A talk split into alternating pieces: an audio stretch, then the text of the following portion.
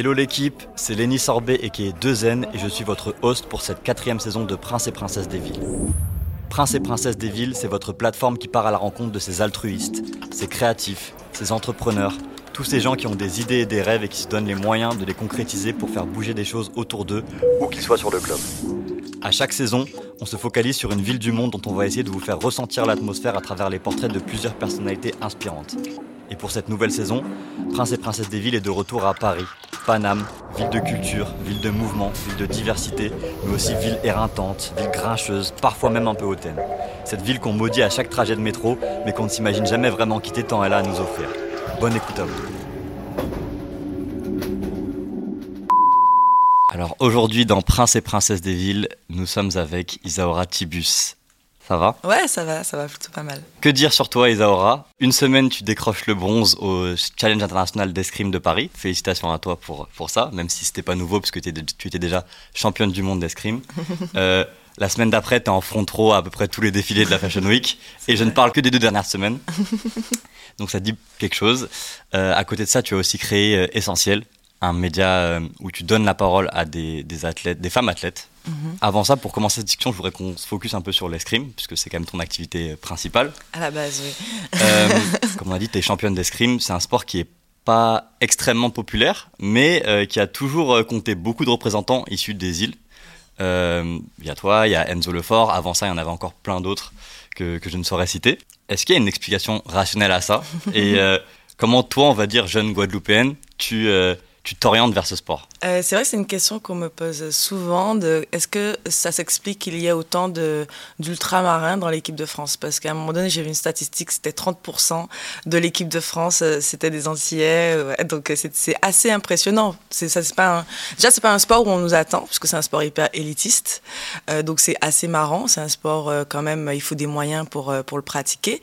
Et, quand on voyage, on se rend compte en effet que niveau diversité, c'est pas le, le sport où il y a le plus de diversité. Donc, est-ce que je peux l'expliquer? Je sais pas. Quand j'ai commencé l'escrime à l'âge de 7 ans, pour moi, tout le monde me ressemblait. Donc, je me suis jamais posé la question est-ce que c'est un sport pour moi ou pas un sport pour moi? Je suis tombée amoureuse du sport, tout simplement. J'ai grandi en Guadeloupe. Je suis rentrée dans une salle d'escrime. À la base, ma mère y a pensé pour euh, mon frère. Donc euh, un peu sport de combat pour les garçons. Euh, je faisais de la danse classique avant, donc euh, rien à voir. Et j'ai tout de suite voulu euh, essayer l'escrime quand je l'ai vu et ça m'a plu directement. Euh, je pense que ça a collé directement avec ma personnalité. C'est un sport que je trouve hyper ludique. Tu vois, tu vas toucher l'adversaire, euh, la personne en face de toi, il y a un truc qui bouge tout le temps. C'est comme un jeu. Et ça, ça m'a beaucoup plu. Et après, je me suis rendu compte, que j'étais hyper, hyper compétitrice. Ça, c'est waouh. Euh, même dans ma vie après, ça m'a, ça m'a bien suivi. Ma première compétition, j'ai fait troisième, j'étais en pleurs. À, à 7 ans, c'est n'importe quoi, quoi. Donc, euh, je me suis, ouais, il y a un souci, quoi. Et du coup, euh, du coup, voilà, j'étais embarquée par, euh, par ce sport. Et euh, c'était un peu, bah, tu vas à l'école et puis après tu vas, tu vas euh, à la salle omnisport où il y avait plein d'autres sports. Euh, Je pense que la Guadeloupe, c'est un pays qui, enfin une île, pardon, qui, euh, c'est mon pays, ok. Euh, c'est une île qui est sportive. On dit souvent terre de champions. Euh, les gens ont l'habitude d'avoir une pratique sportive, pas nécessairement de haut niveau, mais dans toute ma famille, voilà, c'est des, des personnes qui pratiquaient un sport. Mon grand-père euh, faisait du, du foot, euh, ma grand-mère euh, elle était l'une des premières femmes à faire euh, du saut en longueur, voilà. Et puis ma mère faisait du sport aussi quotidiennement jusqu'à présent, elle va faire son petit sport. Donc je pense qu'on voit aussi quand on se promène en Guadeloupe, les personnes âgées dans la rue, ils, ils font leur petite marche, ils font leur petit footing, Le cyclisme le cyclisme. le cyclisme, le tour de la Guadeloupe et tout. Donc, euh, donc je pense que ça, c'est, ça joue euh, beaucoup. C'était évident, en tout cas, que je fasse du sport, lequel je savais pas, je pense, mais euh, pour ma famille, c'était évident que, que j'allais faire du sport. Et tu as évoqué ce manque de diversité dans la discipline en général. Est-ce qu'il y a des moments où tu t'en es, enfin ça, tu l'as réalisé de manière un peu, ok là c'est c'est problématique, ça peut être compliqué. Est-ce qu'il y a des moments où ça a été, ça a été dur presque ça, euh, Ben, comme je l'ai dit, c'est pas euh, déjà c'est pas quelque chose euh, que j'appréhendais du tout en grandissant dans dans, ce milieu puisque tout le monde me ressemblait. Moi, j'ai admiré des des, des, des gens qui euh, qui ont peut-être pas continué au final au, au niveau, mais qui étaient comme moi, qui ont après, euh, par exemple, une Virginie Saint-Silly qui est journaliste à l'époque, aujourd'hui à l'époque, c'était ma marraine d'escrime. Je voulais tout faire comme elle. Donc voilà. à l'âge de 17 ans, euh, je décide de quitter la Guadeloupe pour partir en Hexagone pour l'escrime. Euh, ça faisait plusieurs années qu'on me demandait de, venir. J'avais en fait en gros, il y a un pôle espoir en Guadeloupe, anti-Guyane, où on va lorsqu'on est au lycée, on fait sport-études. À cette époque, plusieurs fois, j'avais été en métropole pour l'escrime et j'avais gagné les championnats de France, donc je me dis waouh, on peut y arriver. Mais en fait, à la base, les premières compétitions qu'on a faites, c'était euh, des compétitions qu'on appelait panaméricaines, donc à Cuba, euh, bon Martinique, Guyane, on a été aux États-Unis, euh, au Brésil, en Colombie. Nous, c'était les compétitions qui nous attiraient de ouf, quoi. Donc j'avais, je me souviens, j'ai raté la qualif en Guadeloupe pour aller au Brésil. C'était la fin du monde, quoi. J'ai pas été à Rio. Et c'est plus tard que l'Hexagone un peu est rentré dans le projet où en gros, euh, pour continuer le sport, il faut partir en pôle espoir pour, pour, et après en pôle France. Donc à l'âge de 17 ans, je dois prendre la décision de quitter ma famille pour continuer le sport. Je pense que là, c'était la première fois où ça a été quelque chose de difficile parce que mine de rien, c'est un déracinement.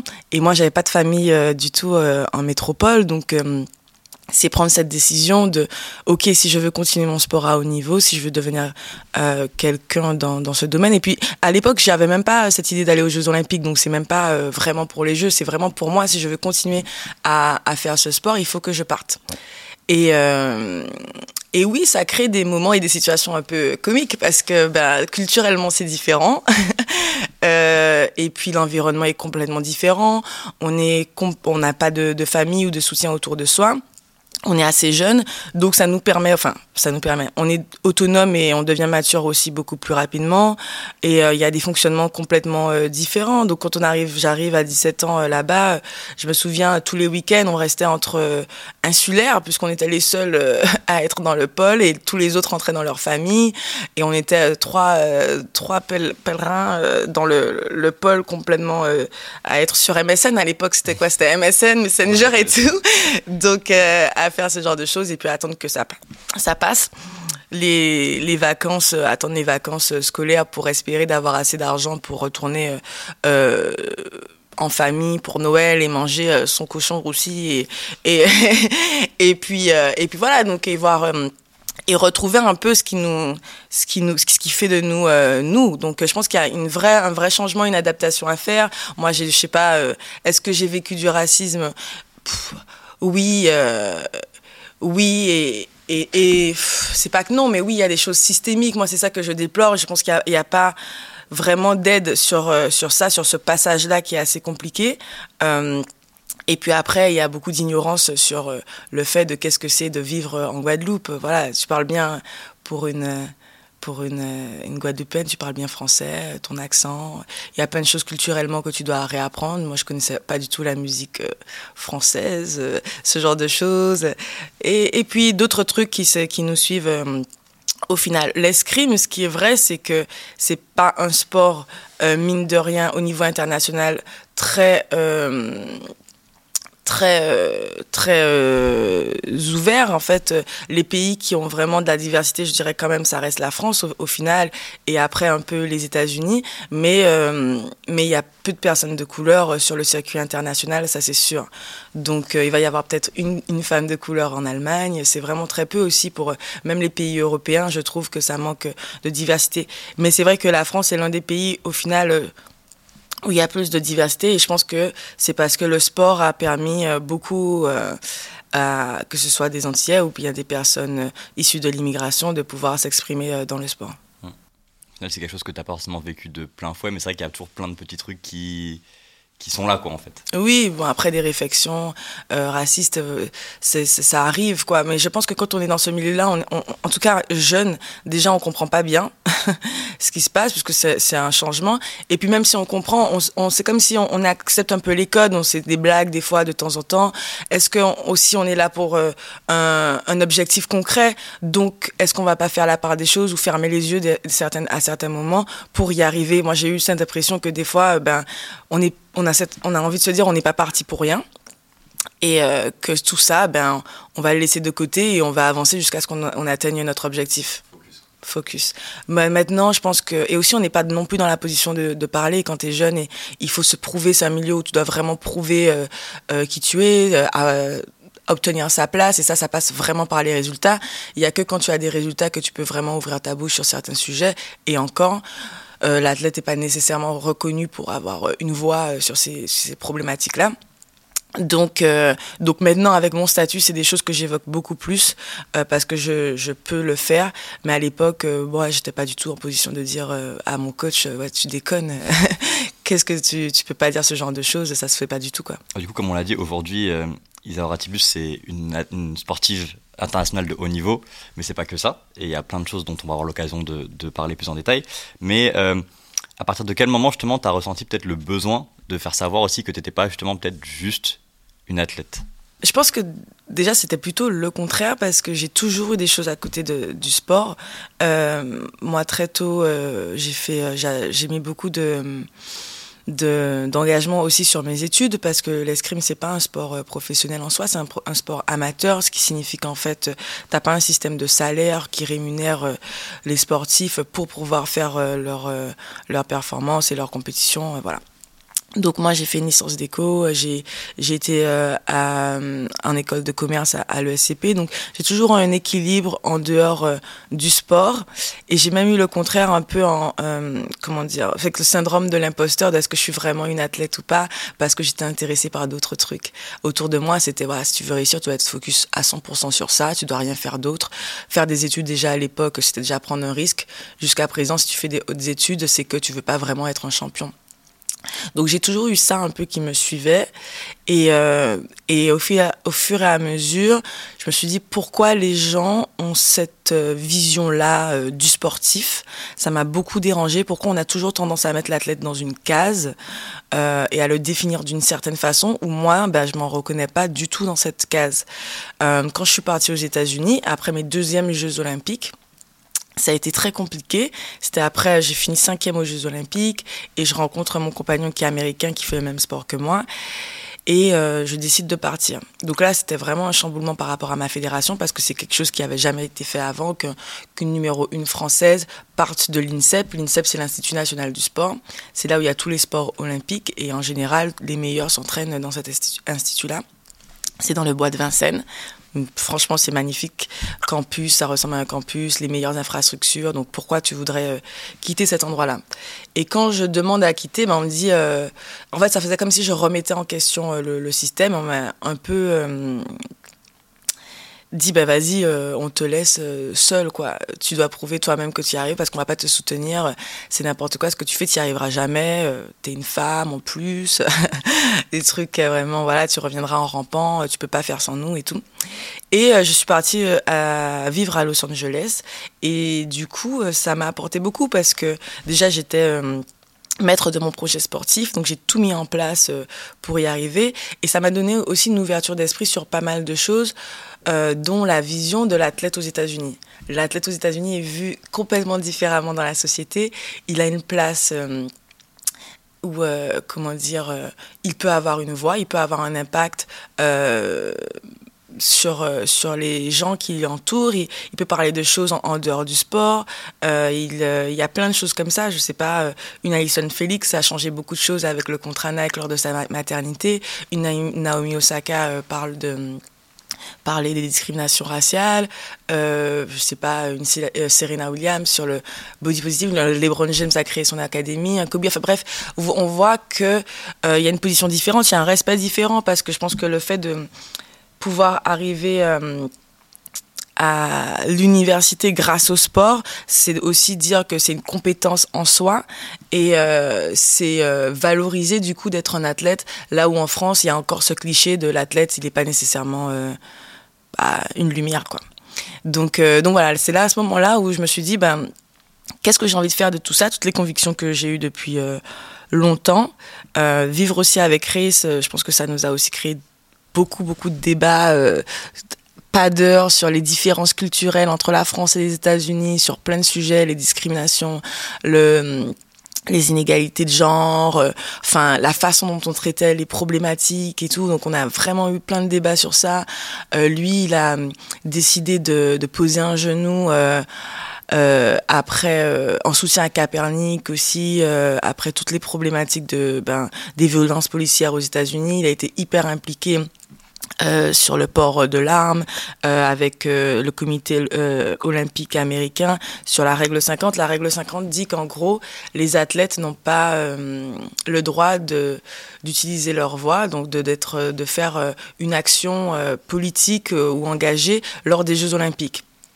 Et du coup, on était contre ça et c'est à ce moment-là aussi qu'on s'est enfin bref, je raconte ma life un peu.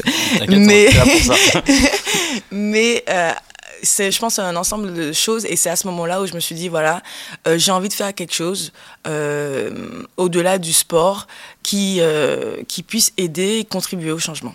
Ce départ-là, justement, aux, États-Unis, ce que tu dis, du coup, que tu as rencontré ton, ton copain et c'est t'étais parti pour ça? Ou aussi il y avait un peu un truc aussi un besoin presque de bah, de déconnecter aussi justement de cette bulle sportive dans laquelle tu pouvais être en France et peut-être de, de, te reconnecter avec avec le réel avec la vraie ville, la, enfin la vraie vie, la vraie la ville, tu vois. Ouais. Non, je pense que oui, clairement. Euh, moi, j'avais fait huit années à l'INSEP et c'est un système euh, ben euh, qui est très spécial. où c'est très compétitif. Bon, bah, le sport c'est très compétitif, mais du coup, quand je suis arrivée, j'étais un peu l'outsider, la jeune, et je suis rentrée très vite dans l'équipe. Et je pense que il y a eu pas mal de choses euh, qui ont fait que, que je me suis je me retrouvais plus ben au-delà ben on a eu des, de la jalousie des choses comme ça des choses difficiles à, gérer humainement. Et puis euh, c'est un milieu aussi où, du coup comme je l'ai dit la performance elle passe au-dessus de, de l'humain et, euh, et c'est très très difficile. Moi, j'ai vu des amis aussi arrêter euh, le sport, euh, pas parce qu'elles n'étaient pas euh, nécessairement euh, bonnes ou qu'elles n'avaient pas de talent ou qu'elles travaillaient pas, mais parce que le système les avait un peu broyées. Du coup, le système à l'INSEP, moi-même, je l'ai un peu, oui, remis en question au final, et j'avais vraiment envie de faire autrement. Pourquoi aussi T'as pas vraiment le choix d'avoir un coach? En fait, tu es là et si ça fonctionne pour toi très bien, si ça fonctionne pas, ben t'as pas d'autres options. Et c'est quelque chose qui me dérangeait énormément énormément. J'avais envie de savoir si on pouvait faire autrement, euh, si on pouvait euh, créer un autre système dans, un sport qui, au final, ben très vieux. L'escrime, euh, voilà, c'est l'un des, sports fondateurs des Jeux Olympiques. Il n'a pas beaucoup bougé, quoi. Là encore, la tenue blanche. Bon, un peu au niveau électrique, il y a des, des avancées, mais c'est Enfin, c'est un sport qui reste euh, très conservateur euh, en soi. Donc, euh, est-ce qu'il y a moyen de faire autre chose? J'étais très curieuse. Et donc, partir aux États-Unis, c'était un peu récupérer ma liberté et, voir comment ça pouvait fonctionner autre, autrement. Mais voilà, être pionnière et faire quelque chose pour la première fois, c'est hyper dur parce que bah, du coup, il y avait tout à faire. J'avais aucun.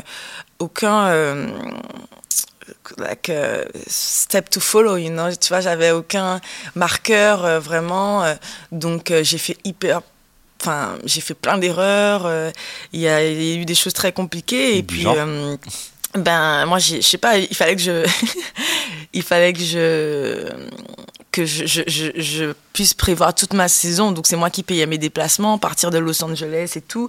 J'ai raté plein de vols. Euh, je me suis retrouvée dans des aéroports euh, à pas d'heure à chercher des, des, solutions pour arriver sur mon lieu de compétition. Euh, enfin, c'était très folklorique puisque j'avais plus aussi le soutien de la, la Fédé.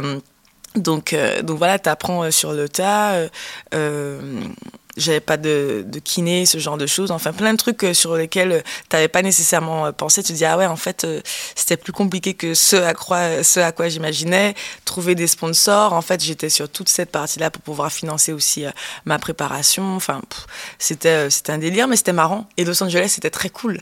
Donc, moi, j'ai kiffé vivre là-bas. C'était une vraie liberté. J'étais déconnectée complètement de ce qui se passait en France. Et, et, euh, et on, a, vraiment euh, vécu des, années euh, super cool, en fait, à deux. Lui, il était à l'époque numéro un mondial aussi, donc c'était très cool de s'entraîner avec quelqu'un qui m'a aussi beaucoup appris au niveau escrime. Et on le faisait à deux. C'était une aventure humaine aussi qui était sympa.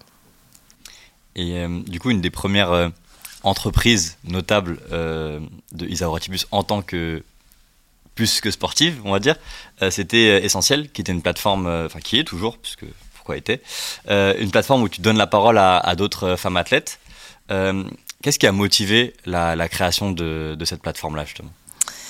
Qu'est-ce qui a motivé la création d'Essentiel? Bah, Plein de choses, comme je l'ai dit, c'est, je pense, l'accumulation de plein de trucs. Je l'ai créé pendant le confinement, donc j'étais bloquée aux États-Unis.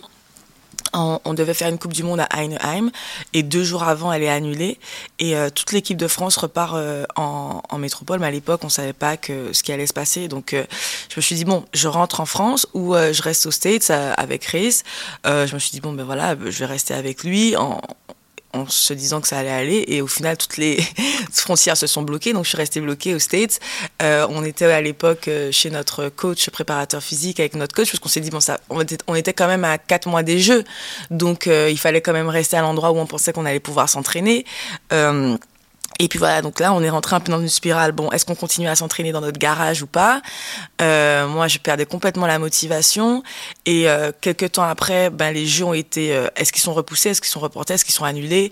En tant qu'athlète olympique, c'était une, période assez compliquée. Et les Jeux Olympiques sont annoncés, ils vont être reportés d'un an. Pas. Là, tout disparaît. Euh, ce que j'avais fait un peu depuis des années était un peu remis en question. Et j'avais envie de faire quelque chose en dehors du fait d'être une athlète. Qui je suis si je ne suis pas une athlète qui rêve de la médaille d'or aux Jeux. Et ce qui est venu en premier, c'est ça, mes convictions. le fait que j'avais envie de faire quelque chose de plus longtemps pour le sport féminin. Alors il faut savoir que moi je suis euh, bon euh, féministe depuis longtemps hein, et que je suis la relou qui dit euh, ouais tu peux pas dire ça, ça va pas, ça c'est sexiste. les comportements soit des autres gars envers les filles dans le groupe, soit des coachs envers les filles, enfin des choses qui, qui font sens et qui dans le milieu hyper masculin sont pas toujours évidentes. Donc c'est moi qui, qui, porte un peu cette casquette là en tout cas dans l'escrime mais j'avais vraiment envie de faire quelque chose euh, qui euh, qui fasse avancer les choses. Euh, voilà, à cette époque, il y avait une, une stat de l'UNESCO qui disait que 4% de la couverture médiatique sportive était dédiée aux femmes.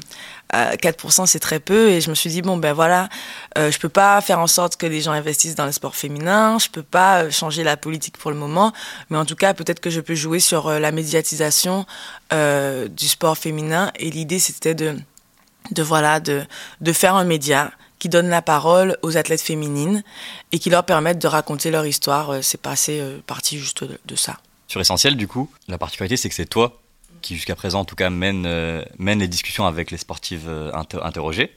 Et est-ce que tu as le sentiment, justement, aussi de, de faire un travail, quelque part, qu'un qu'un vrai journaliste pourrait pas faire? Que le fait, justement, d'être insideuse, ça fait que toi aussi, tu étais peut-être plus à même de, de cibler les bons sujets, de, de, de savoir, en fait, ce qui compte réellement euh, pour une sportive, là où peut-être le journaliste, il peut, enfin le journaliste sportif par exemple, ne, ne peut pas cibler ça parce qu'il n'a pas conscience quelque part de toute la réalité euh, d'une femme athlète femme athlète.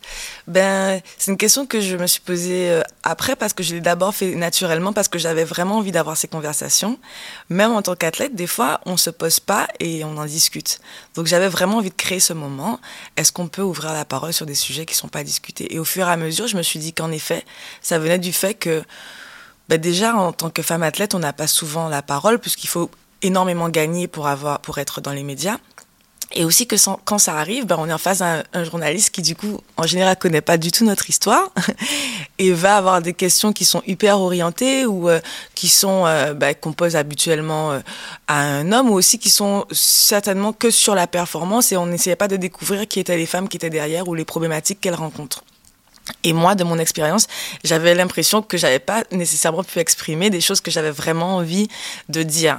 Donc, euh, c'était venu de, là. Et je pense qu'en effet, le fait d'être euh, deux femmes athlètes, à certains moments, ça a créé des discussions qui, je pense, n'auraient pas eu lieu parce qu'on a rencontré les mêmes choses. Aujourd'hui, on voit beaucoup plus parler de santé mentale, de maternité, de règles, de, la gestion de la blessure, de la famille, des choses comme ça, ben, comme je dis aussi maintenant de déracinement, du fait d'être une femme dans le milieu sportif, le sexisme, ce genre de choses, on en parle beaucoup plus, mais c'est vrai que les premières conversations, moi j'avais déjà l'impression que, que, les filles on leur avait jamais posé la question, donc c'était assez marrant.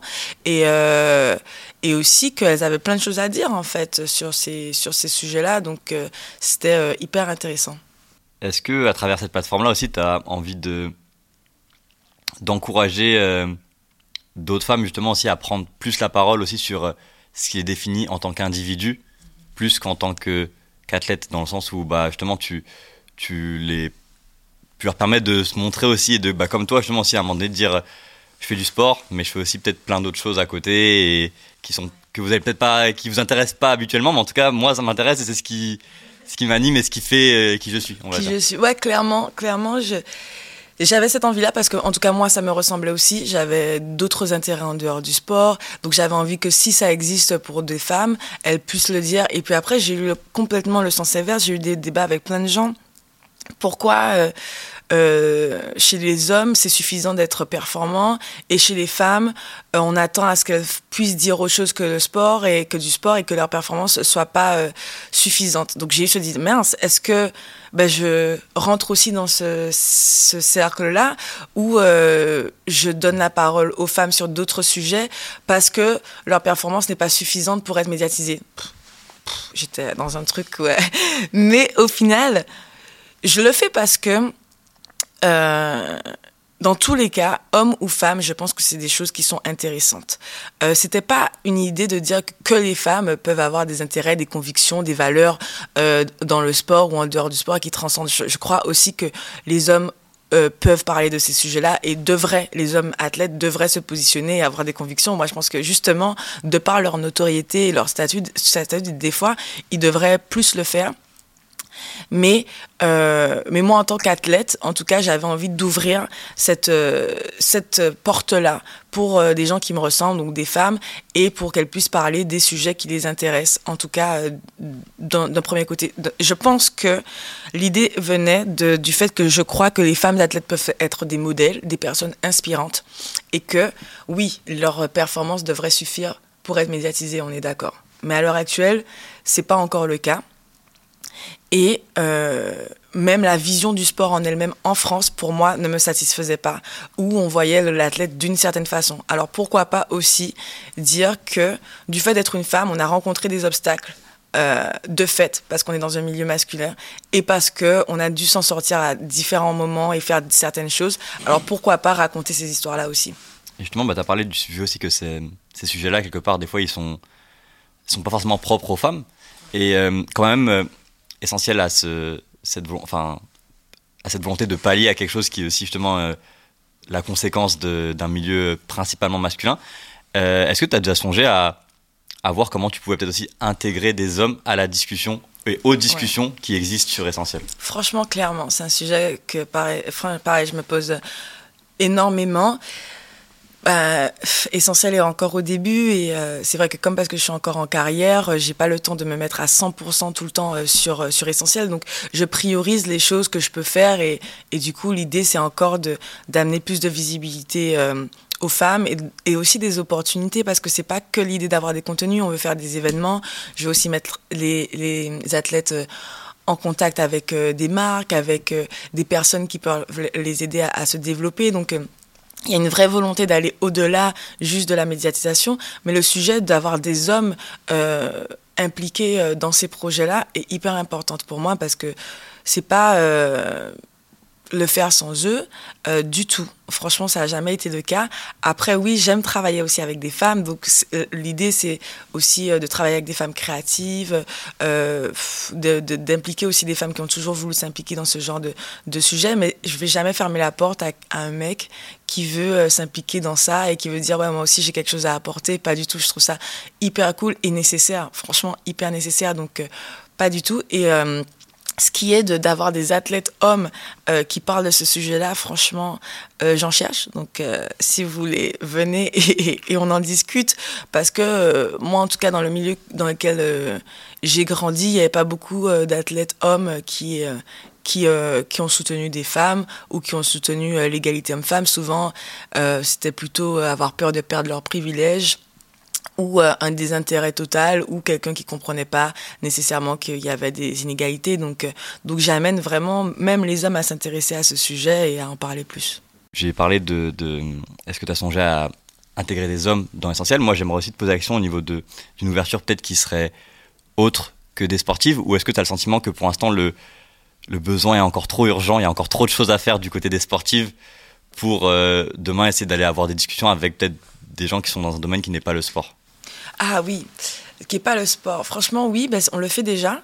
Euh, on avait fait un talk avec euh, euh Daily Paper au So House où l'idée c'était de parler du sport, euh, de la mode et de la culture.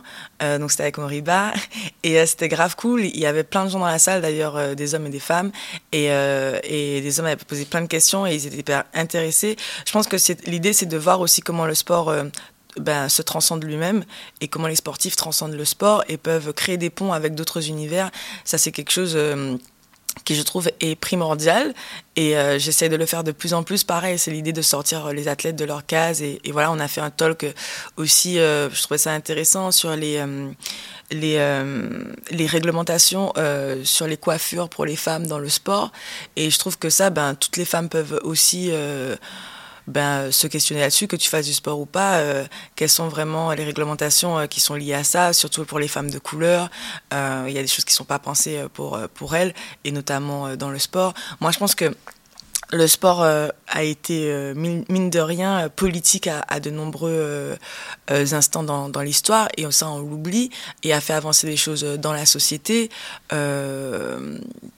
John Carlos et Tommy Smith, tu vois, quand ils protestent, euh, ça a fait avancer les choses.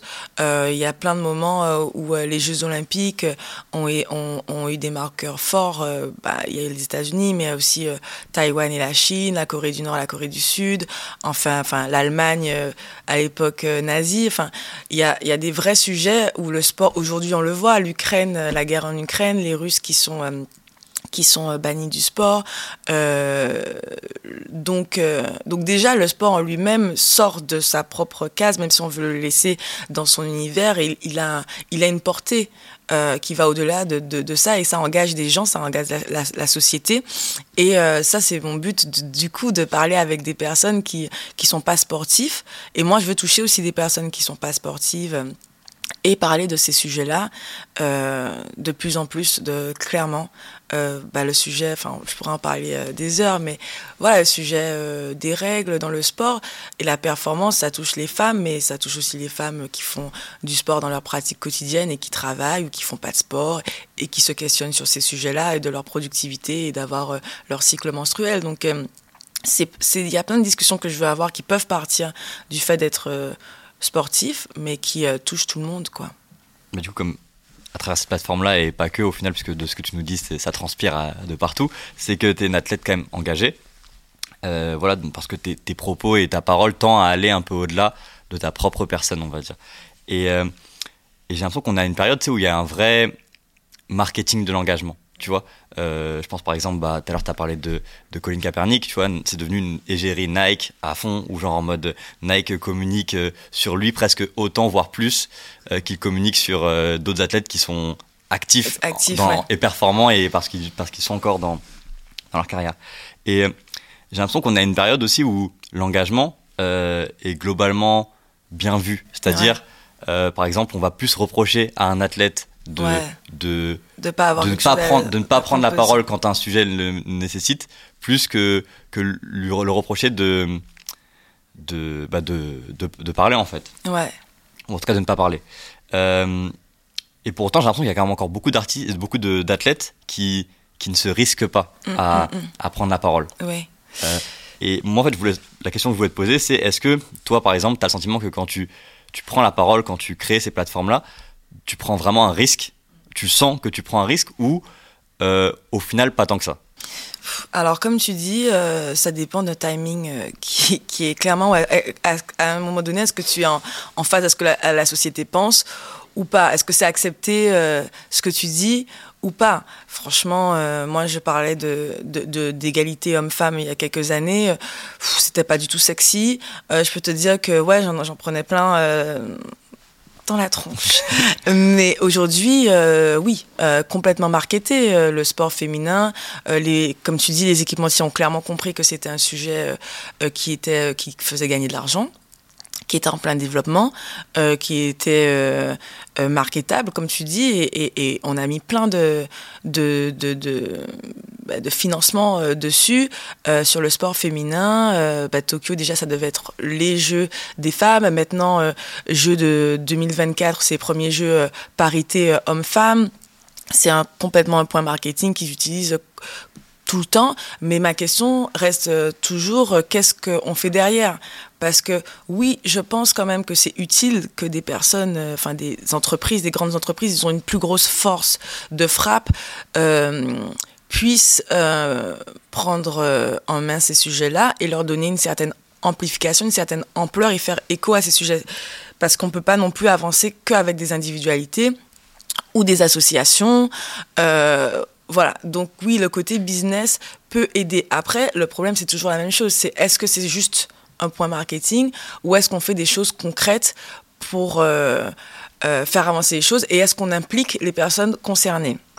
Ça, c'est toujours la même chose. C'est aussi ce qui était euh, discuté lors du euh, mouvement Black Lives Matter aux, États-Unis, euh, avec toute, ben, pendant aussi la pandémie, le, le meurtre de George Floyd, tout ces, cette période-là, nous on a été manifestés. C'était vraiment ok, les entreprises s'approprient ce mouvement, mais qui s'approprie ce mouvement? Est-ce qu'on a des personnes de couleur impliquées dans ces entreprises?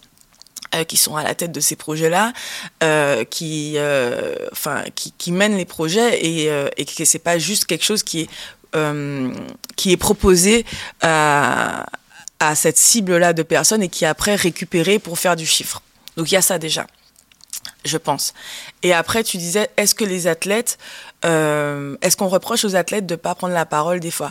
Moi, je pense que est, en, en en ayant vécu aux États-Unis, des fois, j'ai eu cette réaction où je comprenais pas pourquoi les gens prenaient pas la parole. Et et j'en leur en ai voulu. Je pense qu'on a tous eu en fait. Ouais, je, pense, que, tout le monde se dit toujours des fois, mais. Mais pourquoi ah bah, Il est au-dessus de tout le monde. Par exemple, je pense à Mbappé, par exemple. Exactement. J'ai l'impression qu'aujourd'hui, il peut faire ce qu'il veut. Et c'est vrai que des fois, tu es un peu en mode pourquoi il prend pas la parole? J'ai l'impression que beaucoup de gens se le disent. Et moi, c'est pour, ça que je voulais te poser la question. C'est parce que, est-ce que justement, euh, c'est si facile, entre guillemets, de prendre la parole Franchement, non, ça l'est pas. Ça l'est pas. Euh, donc, comme je t'ai dit, quand il y a des sujets qui sont sexy et un peu qu'il y a un consensus autour et que tout le monde dit c'est cool, maintenant le sport féminin c'est beaucoup plus euh, soft, c'est moins, c'est moins une prise de risque, quoi. Euh, donc, non, t'es moins critiqué. par contre, sur d'autres sujets, c'est encore hyper délicat. moi, je sais que quand j'ai pris la parole sur les violences policières et que du coup j'ai questionné sur la France, sur les violences policières, j'ai eu des appels de certains sponsors. Donc euh, oui, tu te dis, est-ce que tu vas perdre certaines choses? Et euh, surtout, tu te sens très très seul sur certains sujets parce que quand euh, tu parles de discrimination raciale et qu'il n'y a personne d'autre du coup de, qui en parle, c'est c'est dur parce que tu te, tu te mets à nu un peu, tu es vulnérable. Déjà, tu parles de quelque chose qui te touche personnellement parce que c'est ton expérience et tu le fais dans les médias, euh, donc euh, c'est quand même pas évident. Et puis après, il y a cet effet de, du coup, comme tu es un peu l'athlète qui prend la parole, on t'appelle pour tous les sujets, un peu. Donc il y a un petit problème. Euh, Isaora, tu dis quoi sur ça euh, Je dis non les gars, euh, je suis pas non plus, je vais pas m'exprimer sur tous les sujets polémiques sur. non non. donc après j'ai beaucoup pris de distance par rapport à ça parce que je me suis dit ok, c'est une chose de prendre la parole dessus, euh, mais c'en est une autre de faire des choses concrètes et d'aller au-delà de juste être quelqu'un qui ouvre sa bouche quand il y a un sujet et tout ça. C'est pour ça aussi que j'ai créé Essentiel et c'est pour ça que j'essaye d'aller plus loin et maintenant de faire des actions qui sont pas du tout médiatisées. Il y a des choses dont je parle pas du tout et qui me tiennent plus à cœur que euh, prendre la parole dans les médias. Et c'est pour ça que j'en veux aussi beaucoup moins aux personnes, aux athlètes qui euh, prennent pas le risque de, de prendre, de se positionner politiquement parce que bah, ça fait pas toujours avancer les choses comme on le voudrait au final. Ça, c'est une réalité. Des fois, bah, ça peut faire le buzz à un certain moment, mais il y a des choses plus concrètes à, mettre en place et il faut le faire de façon intelligente également. Et, euh, et, du coup, ça, c'est un peu avec la, maturité que c'est venu et à, à aussi m'engager dans cette route-là qui est qui est pas évident d'être euh, ben, quelqu'un de, de, engagé en quelque sorte, mais en tout cas de, de quelqu'un qui, euh, qui essaye de réfléchir à sa façon de, de fonctionner euh, dans la société en fonction de sa position et en fonction de, de mes objectifs, de vouloir ben, justement être dans un monde meilleur tout simplement. Quoi. Je pense et beaucoup de personnes veulent faire ça, mais ne savent pas nécessairement comment le faire quelle est la bonne route pour y arriver. Il n'y a pas qu'une seule route aussi. C'est ce que j'ai appris. Il n'y a pas qu'une seule façon de le faire. Il y a des façons. Moi, je vais maintenant plus parler, par exemple, avec des des nouveaux sponsors, sur mes valeurs, sur qu'est-ce qu'on peut mettre en place ensemble, euh, au lieu de juste me, me, sponsoriser ou de me donner de l'argent, est-ce qu'on peut pas créer des projets euh, Pardon, des projets qui, euh, qui, font, qui vont vraiment toucher des gens, des jeunes, des, des, territoires, des choses comme ça, faire des, mener des campagnes qui ont du sens et pas juste me mettre en avant, enfin des choses comme ça. Bah, à côté de, du coup, de cette plateforme-là euh, essentielle, dont on a beaucoup parlé, euh, on connaît aussi Zaora en tant que féru de mode. euh, sans transition. Sans. Mais euh, est-ce que c'est est-ce que c'est juste un hobby ou est-ce que c'est une industrie dans laquelle tu te, tu te vois un avenir je sais pas. Euh, plus j'y suis et plus il y a des choses qui me plaisent et plus il y a des choses qui me déplaisent. Mais, euh, mais en tout cas, qui m'interrogent sur qui je suis, euh, sur ce que j'ai envie de faire, sur mes intérêts, sur l'après, l'après sport, puisque ben voilà, j'ai 31 ans. ce seront mes quatrièmes Jeux Olympiques.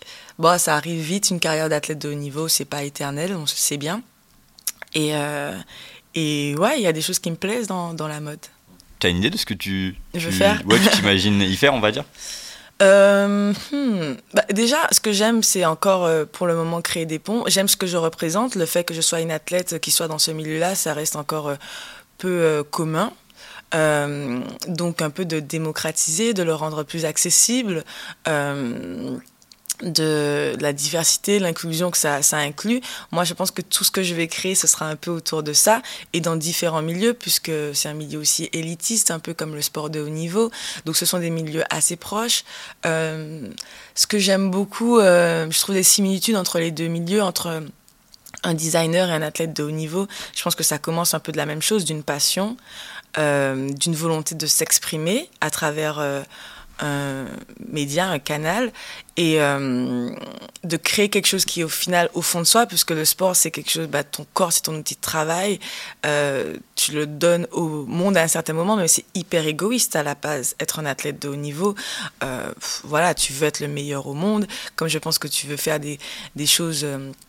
Euh, créatives dans le milieu de la mode, des choses de plus en plus euh, repérées. Et puis après, il y a ce rapport où du coup, tu l'offres au monde, comme le sportif qui, euh, qui fait des, des, rencontres sportives et qui du coup crée un engouement. Je pense que c'est deux milieux qui rassemblent des gens énormément, euh, qui créent une euphorie, une, un, dynamisme autour de ça. Moi, j'ai, enfin, je sais pas, je pense que la, la mode, au final, ça rassemble. Euh, comme ça peut diviser, mais à certains moments, si tu veux casser des codes ou changer des choses, ben il y a un peu cette dynamique entre ben, toucher le luxe, les personnes qui ont de l'argent, et puis au final des personnes de milieux différents, et comment ben, ça se renvoie à la balle. Moi, je trouve ça hyper intéressant. Et dans le sport aussi, au final, euh, le sportif, euh, quand il fait du sport, il vient pas toujours d'un milieu aisé, mais il le fait pour soi. Et puis à un moment donné, bah, tu grandis dans ce milieu-là et euh, ben, tu touches des personnes finalement aisées qui ont accès à certains niveaux, que ce soit ben, dans enfin, ta façon de progresser dans ce milieu-là qui te fait accéder à différentes sphères, tu deviens parmi les meilleurs. Donc, euh, je pense qu'il y a des similitudes énormes. Et comment moi, en tout cas, je vais naviguer dans ces deux mondes, je ne sais pas encore, mais ça m'intrigue énormément et ça me questionne aussi sur l'intérêt de l'image, puisque le sportif, au final, c'est une image qui dégage, c'est des valeurs, mais c'est aussi euh, son, enfin, sa personnalité.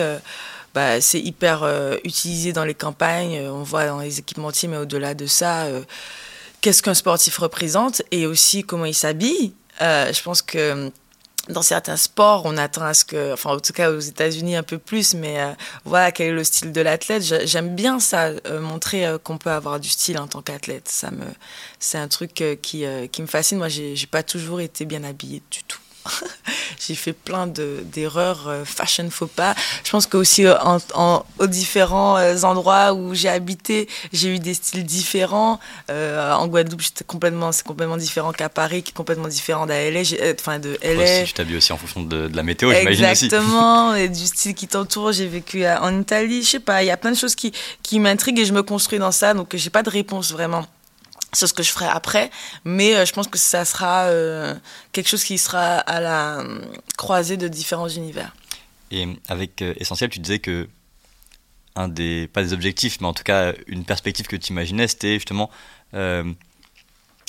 connecter des, des athlètes avec des marques, par exemple. Est-ce Mm. que c'est déjà quelque chose qui est déjà arrivé? Il y a déjà des marques qui t'ont appelé euh, pour euh, justement créer un peu ces, connexions-là entre des sportifs et des, et, enfin, des marques pour... euh, Ben oui, c'est arrivé. Euh, alors, pas encore de concrétisation contractuelle, j'aimerais bien.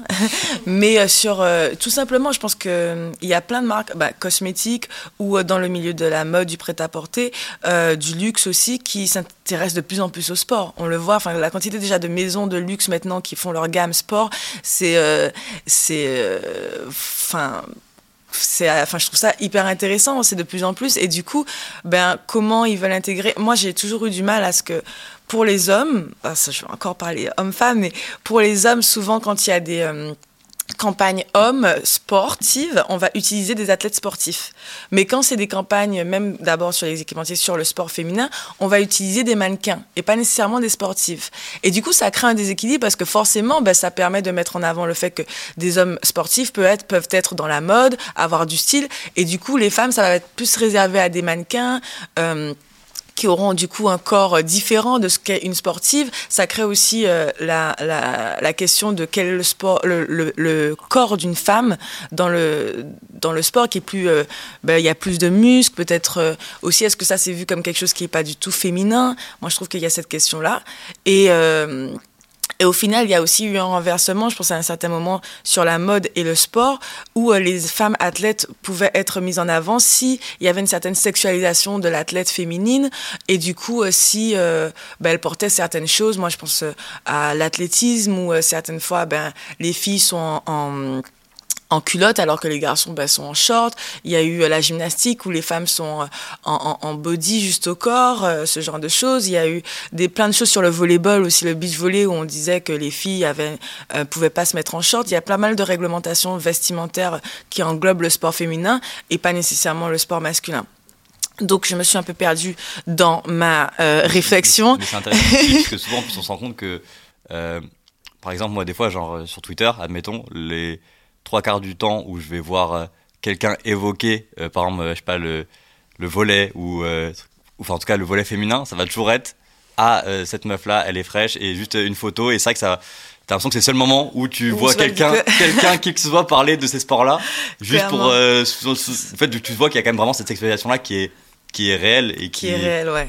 Non, mais clairement. Et puis, euh, et moi, moi, je trouve que c'est un, vrai sujet, et ça, c'est intéressant de le déconstruire justement euh, par rapport à ça. Donc, est-ce que si ces maisons-là sont plus intéressées par le sport, comment elles, elles vont le définir, euh, le sport féminin, et, et pourquoi pas intégrer des athlètes à, à cette, euh, ce développement-là dans, le, dans la mode et dans le luxe, le prêt-à-porter ou ce genre de choses, la, cosmétique, euh, enfin pas mal de sujets comme ça. Donc oui, je pense que les femmes athlètes ont leur place dans ce milieu-là et du coup oui, les marques ont plus envie de, ben de je pense qu'il y a aussi un retour à, au réel. J'ai l'impression à l'authenticité.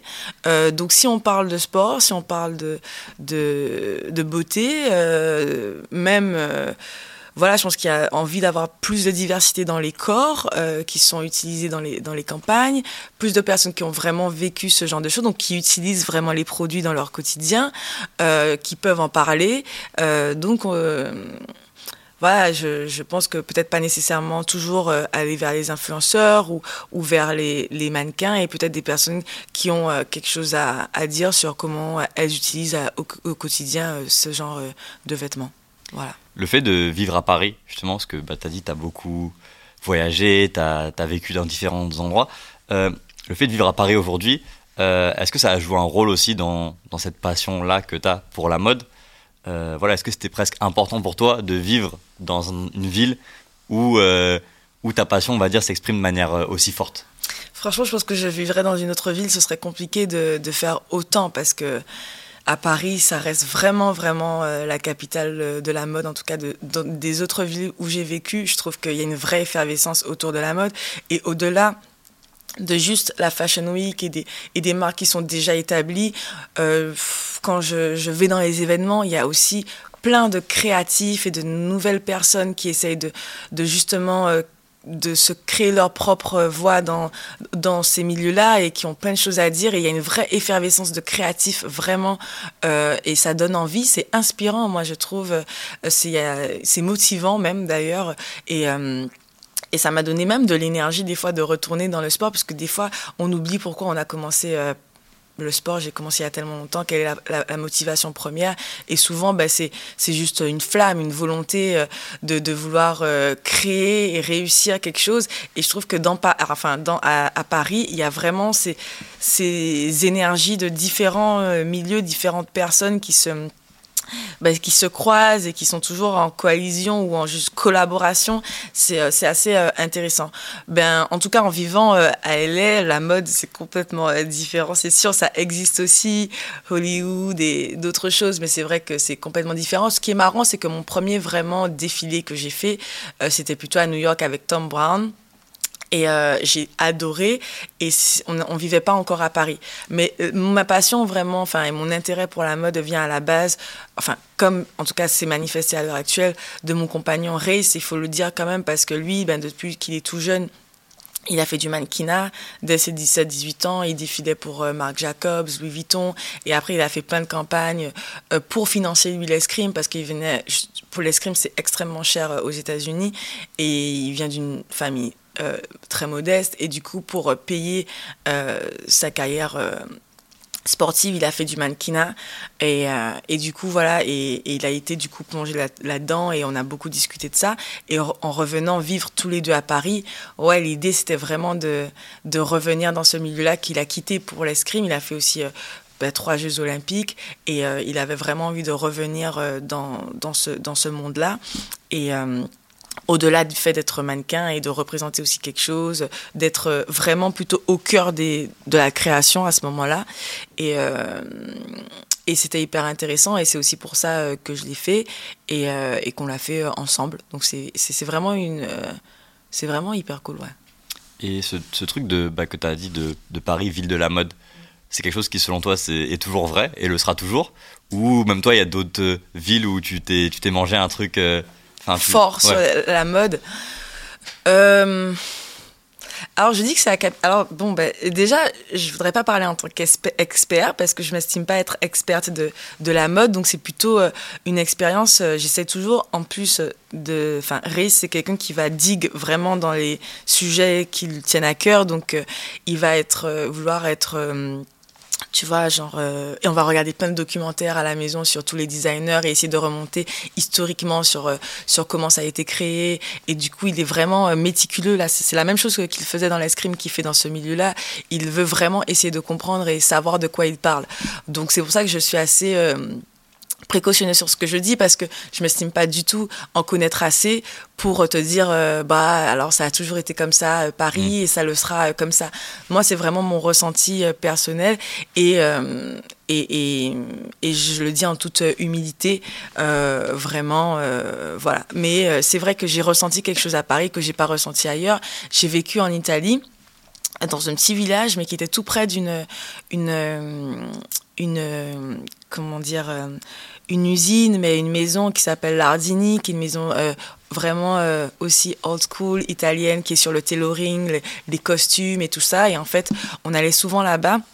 On avait un style complètement différent en habitant là-bas, euh, hyper proper, italien avec les petits chapeaux, les, les, les, les loafers, les coupes complètement différentes. ça, franchement, on a, ils sont très sur la qualité du vêtement, euh, la qualité du costume, le, tissu utilisé, c'était hyper important. Donc, euh, donc euh, sur les coupes, elles sont différentes. Donc on, avait c'est complètement différent. Je pense qu'il y a plein de choses en Italie qui sont très intéressantes au niveau de, de la mode et même il y a des choses qui vont toujours se produire qu'en Italie, euh, si tu veux quelque chose de, de, grande qualité sur le shooting et ce genre de choses.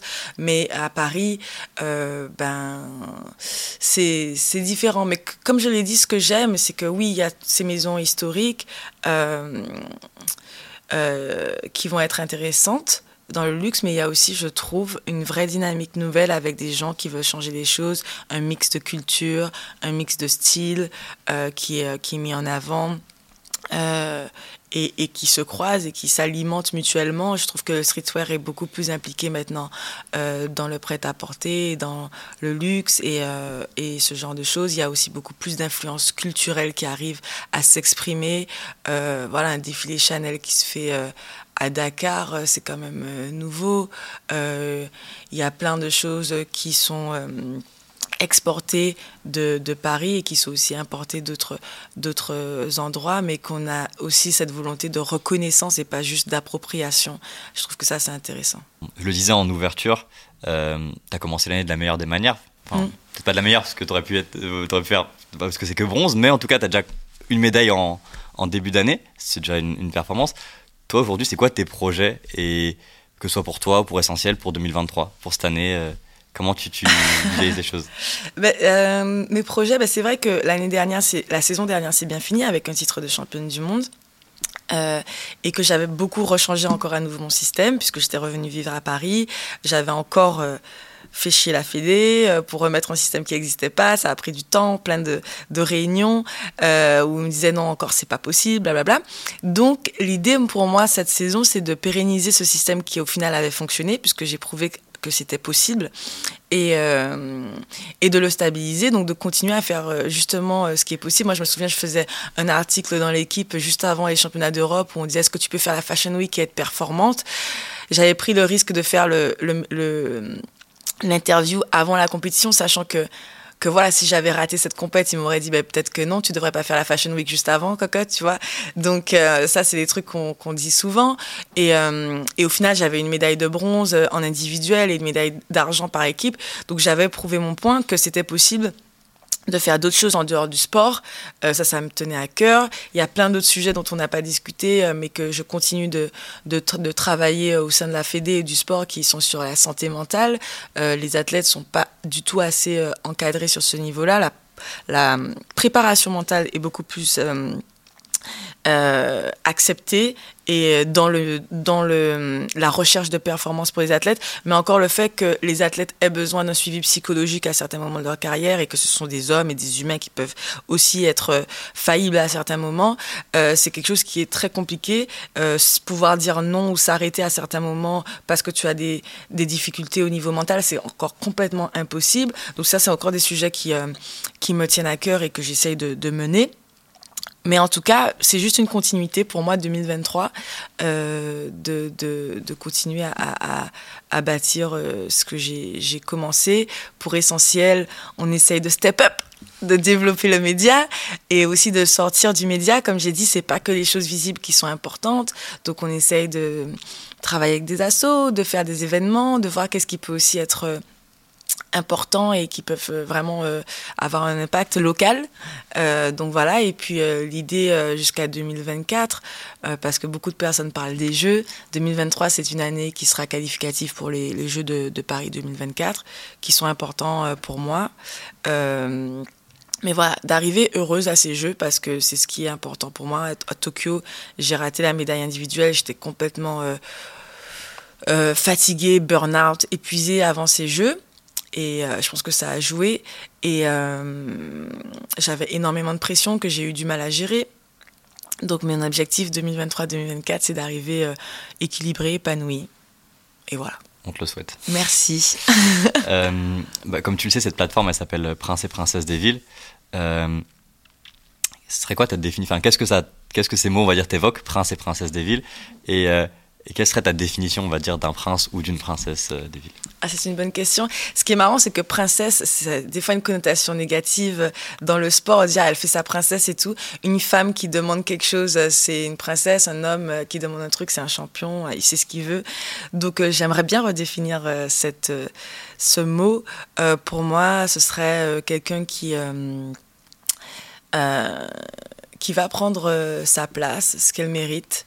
Euh, c'est quelqu'un qui euh, prend des risques.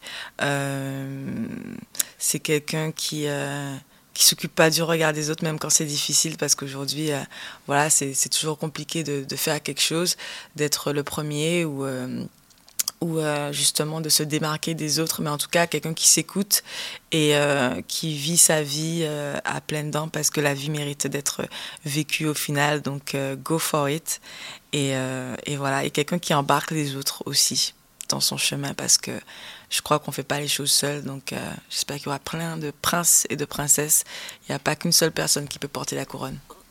Et à qui tu penses quand tu quand tu donnes cette définition-là? Est-ce qu'il y a des gens qui te viennent en tête? Forcément une seule personne. Ah, plein de personnes. Euh, j'aime des gens qui, euh, qui, qui, prennent des risques, qui font changer les choses. Par exemple, je sais pas, une Rokaya Diallo, euh, je trouve que c'est une queen dans ce qu'elle fait, clairement. Dans le sport aussi, je trouve qu'une Clarissa Begegnou, elle envoie du lourd, une Estelle Mosselli aussi. Euh, voilà, donc je pense à plein de championnes euh, françaises et puis d'autres qui sont passées avant. Moi, je serais peut-être pas là s'il n'y avait pas eu une Laura Flessel. Donc c'est toujours important d'être, de, de, voir ce qui est arrivé avant nous parce que justement le fait qu'elle elle l'ait fait, je me suis pas questionnée de est-ce que je pouvais le faire aussi. Ça m'a jamais traversé l'esprit que c'était pas possible alors qu'au final ben en réalité factuellement c'est hyper dur ce que ce qu'on fait ce qu'elle a fait donc euh, je remercie je la remercie toujours pour ce qu'elle a fait donc ouais et puis des personnes aussi pas du tout connues parce que franchement, on met beaucoup en avant euh, la notoriété, le nombre de followers et blablabla. Bla bla.